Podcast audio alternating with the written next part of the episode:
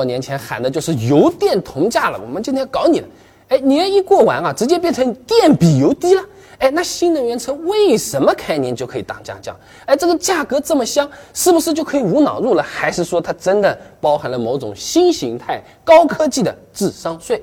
点个赞，今天免费给你讲明白啊！那我们先来看看降价都是哪些车。那最先打出降价牌的是大名鼎鼎的比亚迪，推出了秦 PLUS 荣耀版。哎，那相比之前的这个冠军版，直接降了两万块钱。后面呢，陆续又有车企跟进了，像什么五菱星光官降六千啊，从之前的十万五千八降到了九万九千八；长安启源 A 零五官降一万一啊，八万九千九掉到了七万八千九。吉利帝豪混动也不甘示弱，推出了龙腾版八万九千八起，相比之前的版本降价了两万多块钱。可以看到。目前降价的基本上都是十万块钱这个价位的车子，主要就是为了跟油车抢占 A 级车市场啊。那不管是轿车还是 SUV，A 级车的市场占比啊。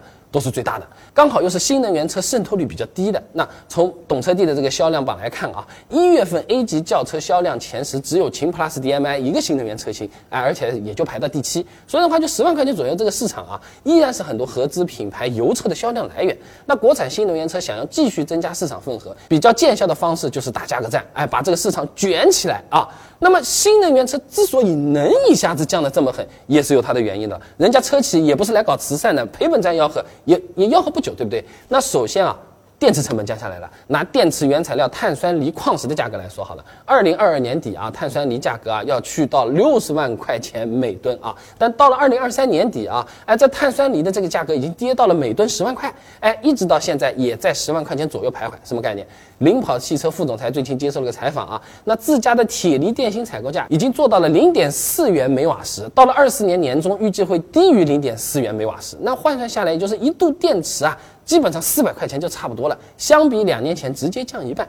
另外，企业生产规模上来了之后，其实生产成本也是会降低的。那这篇论文你看一下，它上面提到的生产过程中的固定成本，如设备、机器、劳动力啊等等，在生产规模扩大时可以得到更好、充分的分摊。所以说啊，生产规模扩大了，单位成本是会逐渐降低的。所以的话，就是只要我销量上来了，每台车子啊就少赚点，薄利多销，加在一起。也能赚更多的钱，先降价，把这个市场份额抢过来再说啊。那么价格这么香，是不是就可以无脑入了呢？那这个建议是这样的：不急着买的话，你不如再等等，等等党永远都能赢，对吧？首先，电车降价打的是谁？打的是油车，油车挨打，他还不还手？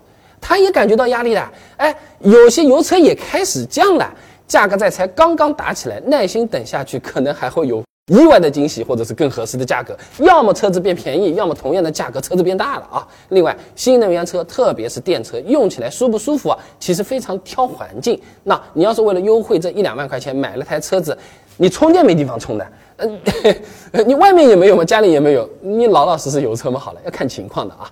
那如果说近期就是有购买计划了，或者真等不及了，现在就买，那到底买什么车？降价的新能源车里面有混动的，有电车的，那到底怎么选？混动里面还分了什么插混啊、油混啊、增程啊？啊，我们知道它有区别，那区别对我的意义又在哪里呢？这些啊，以前我们视频分门别类都给大家梳理好讲好了。现成视频啊，你点我头像进主页，搜索“混动”两个字字，现在的视频现在就可以看。